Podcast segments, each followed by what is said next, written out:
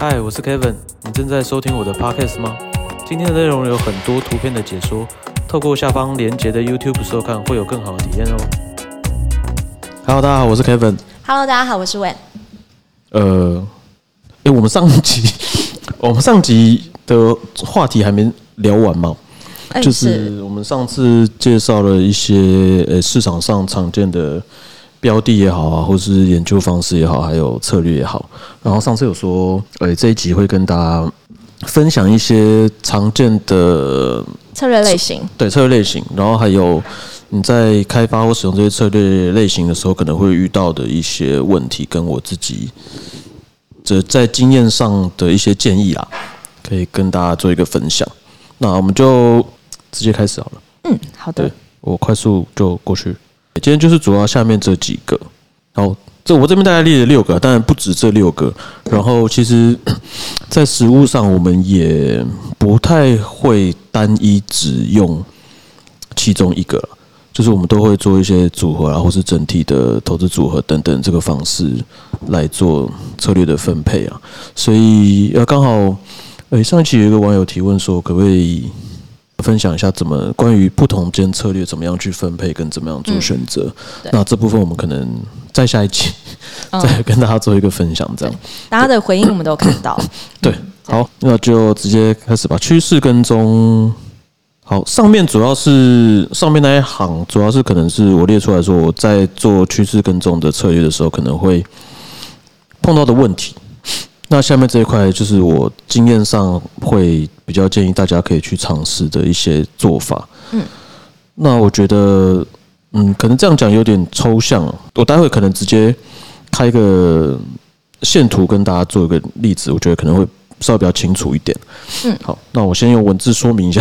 那具体是什么呢？啊，没事，到底要讲什么呢？其实跟踪，譬如说举个例来说，就像呃，可能大家常听到的均线黄金交叉、死亡交叉这种用趋势来判别的一个策略方式啊。那其实我比较常会遇到的就是两个，我觉得一个是呃趋势的结束，通常都不会令人满意。嗯 那趋势的开始，可能大家比较没那么在意是，我觉得是人性的一个问题。你可能觉得，诶，我至少有进场了，对，但是永远都会对你的出场，就是你结束的时候的结结果，不是很难满意，对，很难满意。那这是趋势策略上的一个问题。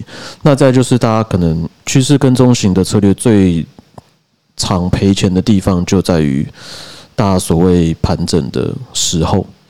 那这个盘整是趋势跟踪策略最需要面对的最大的问题。那会建议怎么做呢？第一个就是关于结束点的时候，其实结束通常就两种，一个是你赚钱，一个是你亏钱嘛。大家会比较不满意的地方就在于你赚钱的时候，嗯因为你总不太可能永远出场在最赚钱的时候，这是一定要有的一个心理建设啦。那怎么样可以让你出场的这个地方更好？我会建议在这类型的趋势策略上，多在停利方面的出场去做一个尝试。你可以做呃百分比的停利啊，或是等等其他的停利方式。那这边会特别不建议用，譬如说绝对标的物的价格的一个停利方式。就像可能假如说，呃，我进场了比特币，如果我赚了一千点，那如果它回撤了，譬如说两百点，我就停利，这样就是不建议用绝对价格这种方式做停利。那因为价格其实每个商品跟价格随着时间的波动，跟它的价格的绝对数值会做一个改变嘛。嗯所以如果你用商品的绝对价格来做停利的话，可能不同时间会有不同的影响差异蛮大的。那所以要用什么诶，可以用譬如说百分比？价格的百分比，比如说嗯我赚了十趴了，价格的十趴，那如果回撤了三趴，我就停利。嗯这种方式，或者你可以用你自己的资金管理的方式，我资金投入的资金赚了二十趴，那如果它又再回来了五趴，我就做一个停利对，以这种方式。那第二个是分段，因为趋势有时候很长，有时候很短。呃，上涨跟下跌的趋势走的形态也常常不一样。那很常会碰到，呃，我一场大段的这个缓，人家所谓缓涨啊，就是慢慢的涨，涨了很长一段时间，比如说一个月好了。然后我确实趋势跟踪，我一开始有进场，然后我提早就出了，就出场了。啊，因为那个我的可能我背后的这些指标它还没有做一个反转，所以这个持趋势还是持续在走，价格还是持续在往上，但是我已经没有仓位了。嗯，对，这也是非常容易会遇到一个问题，就是我一整段一个月的趋势，我可能只抓了前面三天就没了。嗯，对，那这有一个可以尝试，就是比较长段的趋势跟踪，你可以用分段进场的方式去做一个尝试。那最后一个就是牺牲。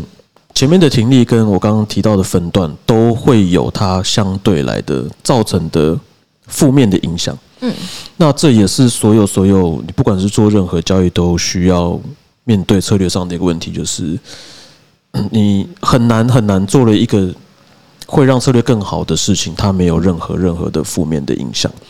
那在趋势跟踪上的牺牲，就像我刚刚提到的，你可能分段，你就是每一次段。赚到的钱就更少了嘛？你用更多次的方式去，那有可能造成你亏损的次数也变多。嗯，这是一个。那趋势跟踪在盘整的时候也是，你可能认为这段时间是盘整，你设定了这样子的条件，那它很有可能也在其他时间把你会赚钱的地方也同时过滤掉。所以这个牺牲也是特别需要在趋势跟踪这边做一个这个。注意的地方了。那举个例好了啦，我直接开诶，我看一下，我们就直接看 币安交易所网页，我们就看永续合约。嗯，最喜欢看举例了。啊，对，比较我觉得比较大家比较能体会一下，我们在，然后大家也可以平常没事的时候用这个方式来看你的策略，因为其实蛮好玩。嗯，很简单，我就是这样。实际 Kevin 苏老师带大家看。呃，就大概看一下了。有，那因为其实像这个 Trading View 它工具非常非常多。嗯，我现在是一天嘛，然后 BTC、USDT 永续合约，然后你可以自己增加什么技术指标在图上。嗯，那目前有 MA 七根的跟九十九的，我们就直接来这看好。因为我刚刚说举例趋势交易 MA 黄金交叉、死亡交叉嘛。嗯，好，就刚好举这个例好了，就刚好现在。假设说这一点就是短的均线上穿长的均线嘛，所以假设说我的策略是这样，就要进场做多的话，我就在这边进场啊。你看它持续，哦，这是一日线了。看我这边从去年的十月十九号可能就进场，然后一路一直一直到现在，我所背后所关注的这个指标讯号都还没有反转，就是还没有。人家说死亡交叉嘛，嗯，所以我就是这样一路一直包。好，假设这样看起来好像还是没什么问题，对不对？还是赚的嘛。那假设说我们把时间卡在这儿，最右边的时候，假设说时间点是我最右边的这个线的时候，你在做交易的时候，假设说你的策略要到这个行情，所谓你的均线死亡交叉之后才会出场，那你在这边可能会很受不了。因为你曾经一路报到这是多少？四万八千四万九了，九千点，它最高点曾经四万九千点，然后现在已经三万九，然后你还持续抱着多单，所以很多人会对这种趋势交易的这个获利了结的部分会觉得很不舒服了。嗯，对，所以这就是我刚刚提到说，你可以建议在这边做一个停利的方式。嗯，好，假设说你在这边停利的停的比较好一点，你觉得蛮蛮爽的。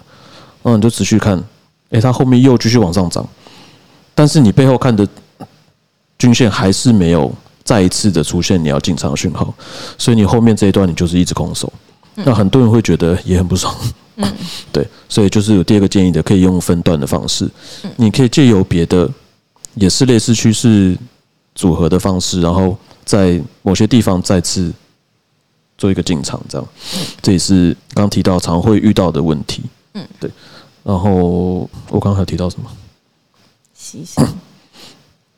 哦，牺牲。都提到了。啊，全部提到是。举一个例子，全部提到，因为这个很很常，非常非常常见了。因为像随便举例，这边也是啊。你如果在这边做空，看起来都很美，看起来都很美，但是在这边这一段它确实还没有往上交叉，但是假设你的时间点现在时间点是这里的话，你应该觉得哇，我好早就应该获利了结，但是你的讯号还没有改变，你就会很想在这边。嗯，对，这也是会常遇到的问题。那你甚至会停在一个更差的地方。如果它这边继续往上，你可能会很晚才会出场。这是趋势型的策略蛮常会遇到的问题。嗯，好，这其实崔立夫上面很多你可以参考的东西啊。嗯，各种指标嘛。对。好，那我们先回来下一个。好，接下来是逆势回归，也是我上集有提到，很多人会很有兴趣，觉得很好玩的。那他会遇到的问题，我这边列了三个：意涵、跟空间、跟时间。因为逆势回归，他们大家觉得是这个市场有一个合理的价格也好，或者它应该会回归的一个数值。那这个我会建议在开发这方面的策略的时候，可以花一点时间去想一下，我刚刚提到这个东西，它有没有真的可以支撑它的意涵在？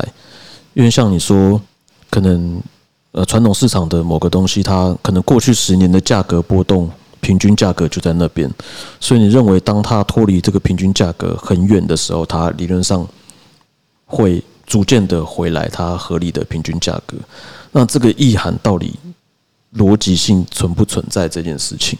因为如果不存在的话，你做这件事情其实本身就没有意义。你期待的东西它不会发，不一定一定会发生。所以这是我认为逆势回归上策略第一个要思考的问题。第二个是空间，就是因为你是做它可能脱离你认为的合理价格之后的回归。那这个其实获利的空间，相对于第一个提到的趋势更重，因为趋势更重，你可能一个趋势不知道走去哪里都有可能。但是你回归，它可能就只有一个固定的空间而已。那这个基本上已经先天一开始就已经某方面限制住你获利的一个空间。空间在，所以这方面对你整体获利的贡献，你可能也要思考。那这方面可能大家就会比较倾向把你的策略的所谓胜率提高一点，因为你的获利空间相对没有那么大。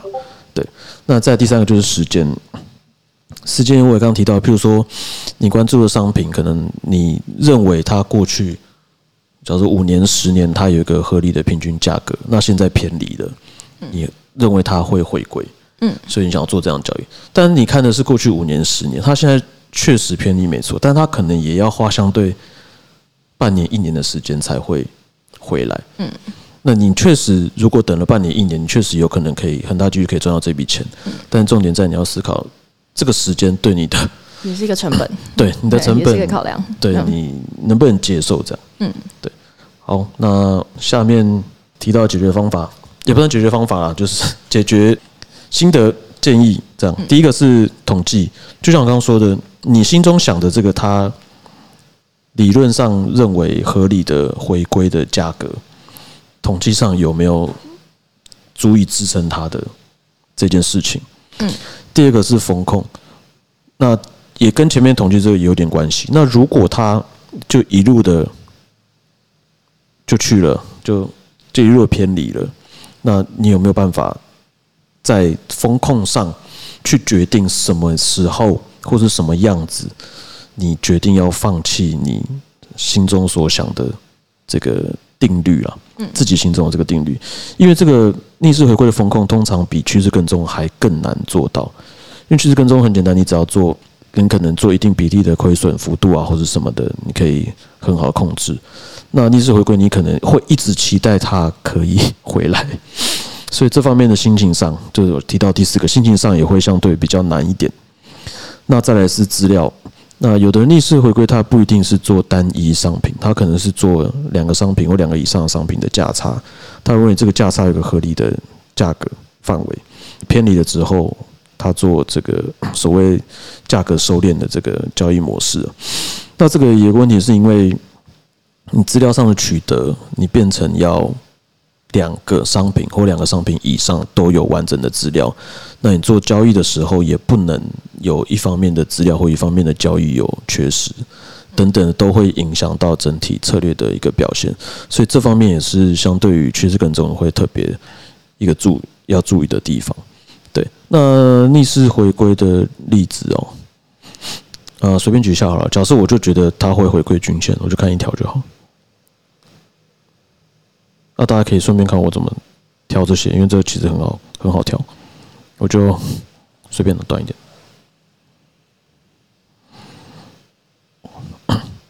好，假如说这是市场价格的均值，我认为它就是回归均值好了。所以假如说它偏离太多，像这样，它已经偏离的均线很远，我就认为它要回归均线，所以我就在这边就做多，这样就是一种人家所谓做均值回归的一种交易。但各位可以看，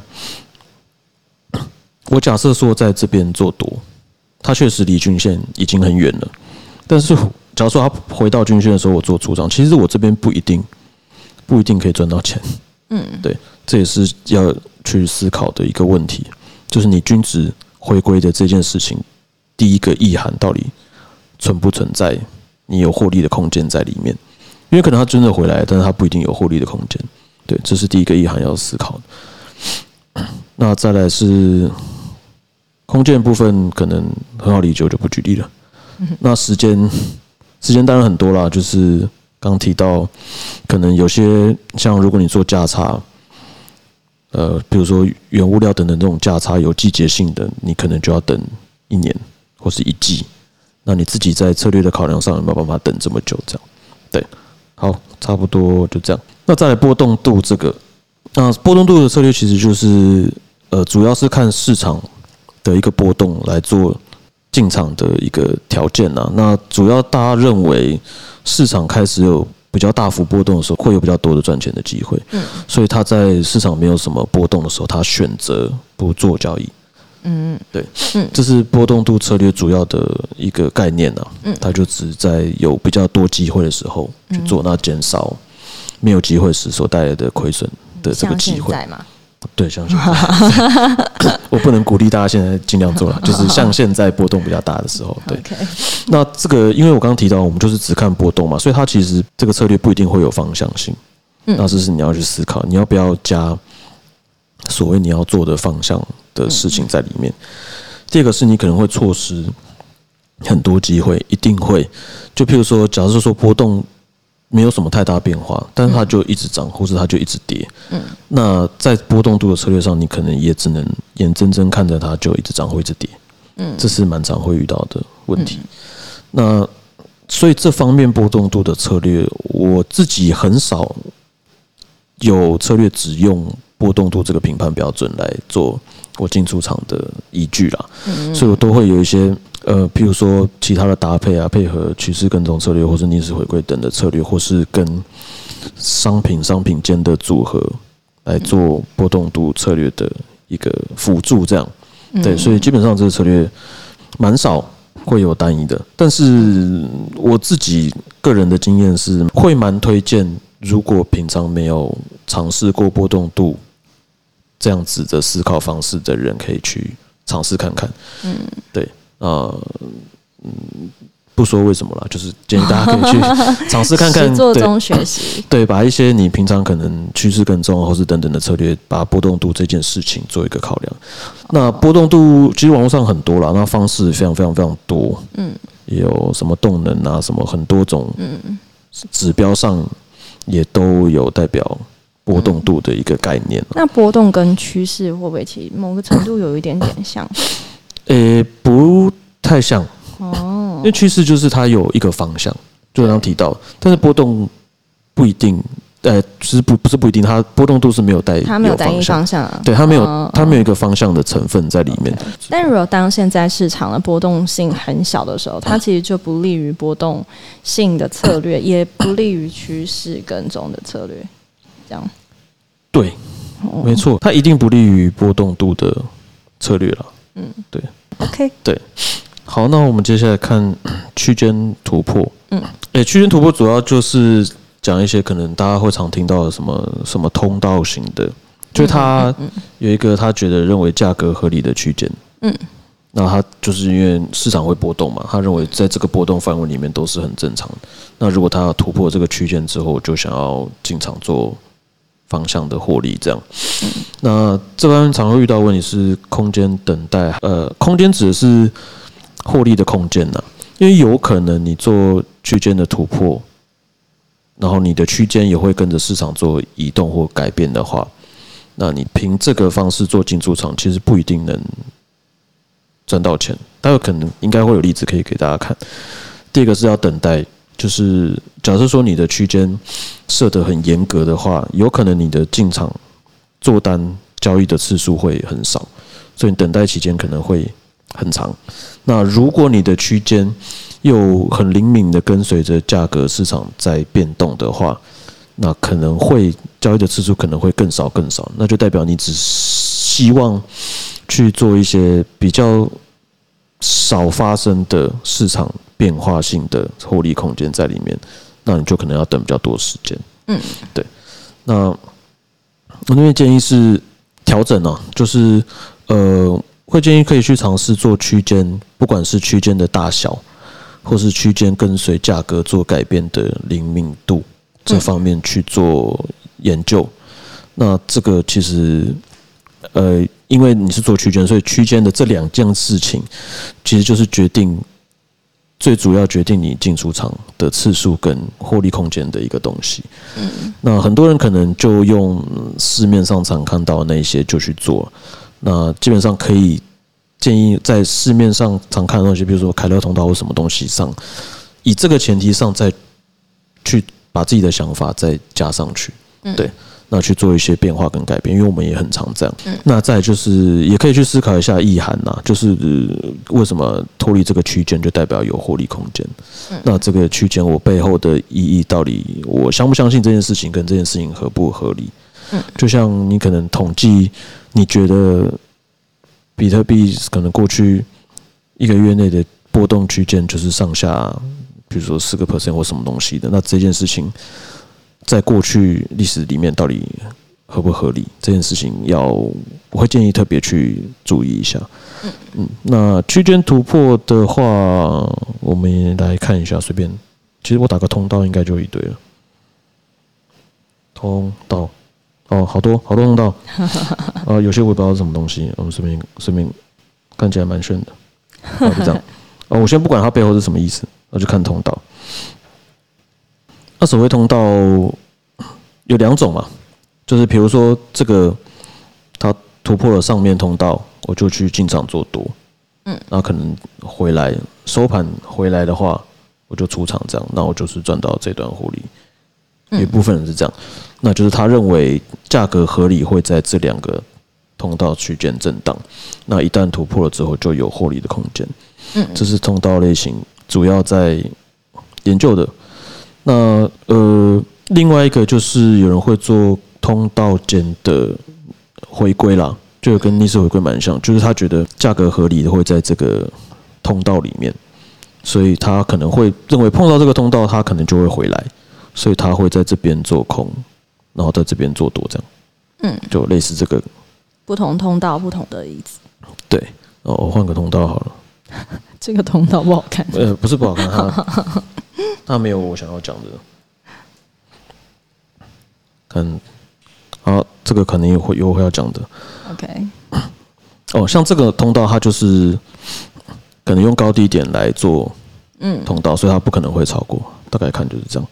它不可能会有价格脱离这个通道，对，所以可能有人就会用，譬如说它接近这个通道的时候，我去做逆势的，嗯，对，好，我要找个例子，应该 通道很宽诶，对，应该很快，我找找一下，好，那我刚刚有提到通道，诶，有可能不一定能赚钱的。就是如果你的通道随着价格有做变化跟灵敏的跟随的话，像这个通道它跟着价格其实蛮算蛮快的啦。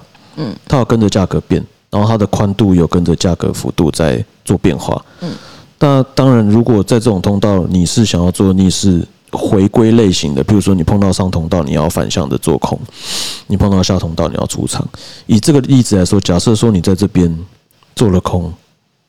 你在这边碰到下通道的时候做的多，那其实这一段你是会是亏钱的，嗯，对。但是在这边像这种平的，你就是会赚钱。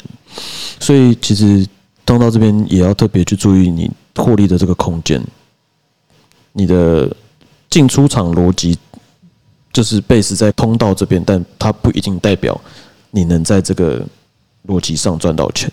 对，这也是要可以特别去注意的。那这个怎么解决？怎么解决？怎么解决啊？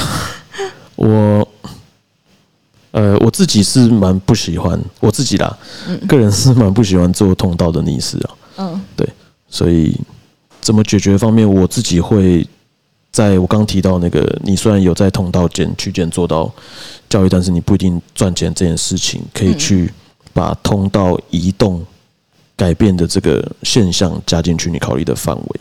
嗯，因为像我刚刚提到，你是希望它通道是没有什么变化的中间，嗯，通道本身没有什么变化，你可以在中间做逆势的价格变化的这个获利空间。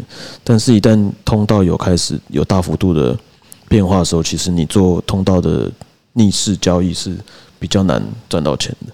嗯，那我会建议可以把这方面加进去做考虑，这样。嗯，对。接下来形态。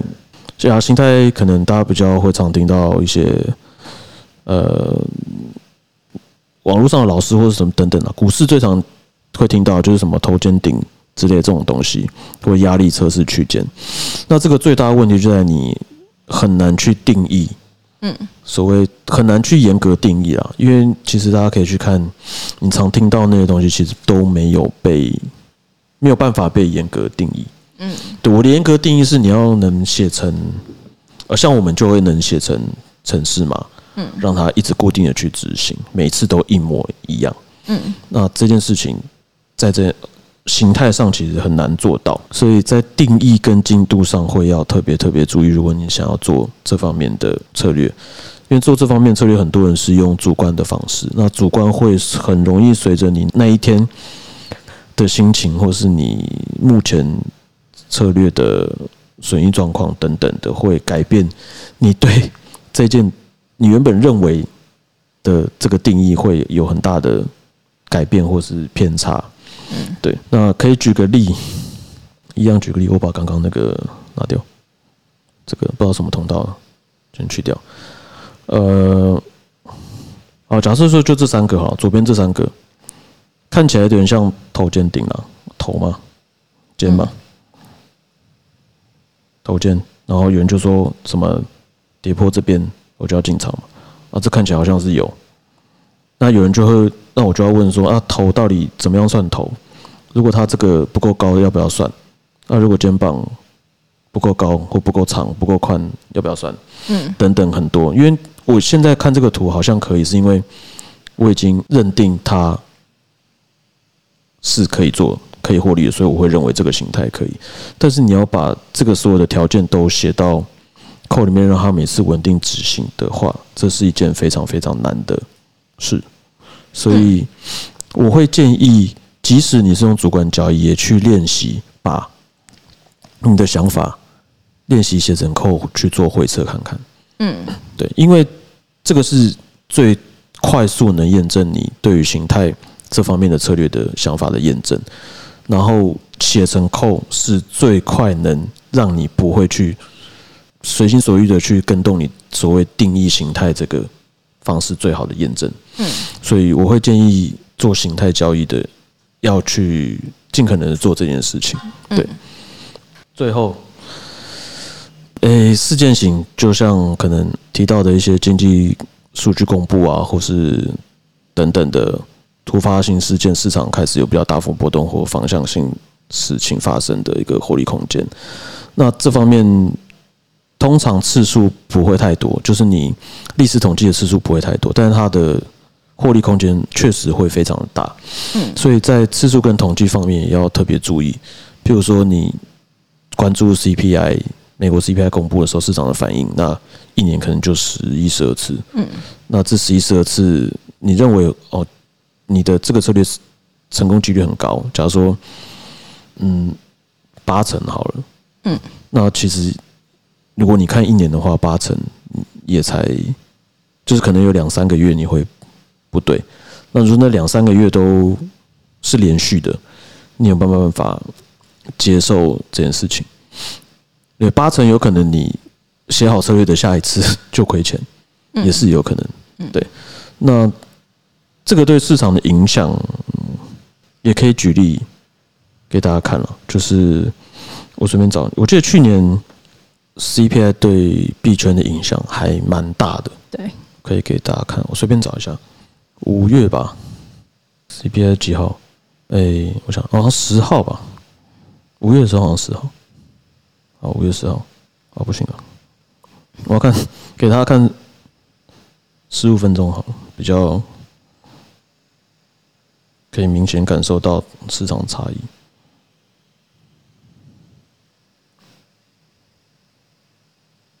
好，等他一下，对。好，然后 CPI 台湾这个这个 trading view 这个时间是台湾时间，台湾时间我们晚上八点半吧。呃，大家可以看八点半这个非常明显，市场开始有超级不一样的变化。那这就是我所谓时间型的。嗯，那你看到很疯狂的上去之后，又很疯狂的下来。嗯，那这中间有非常非常多人在做各式各样的交易。对，就是这种类型的交易。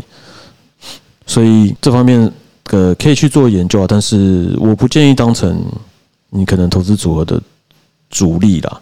就像我刚刚提到，这些方式最主要的问题就是，它虽然可能胜率很高很高很高，但是错了那一次，可能会对你的策略损影响很久。嗯，那就是你要等到下一个月。那你说八成，就是我有二十趴的机会会输钱嘛？嗯，那我连续输两次，好像几率也没有到多小。嗯，连续输两次多少？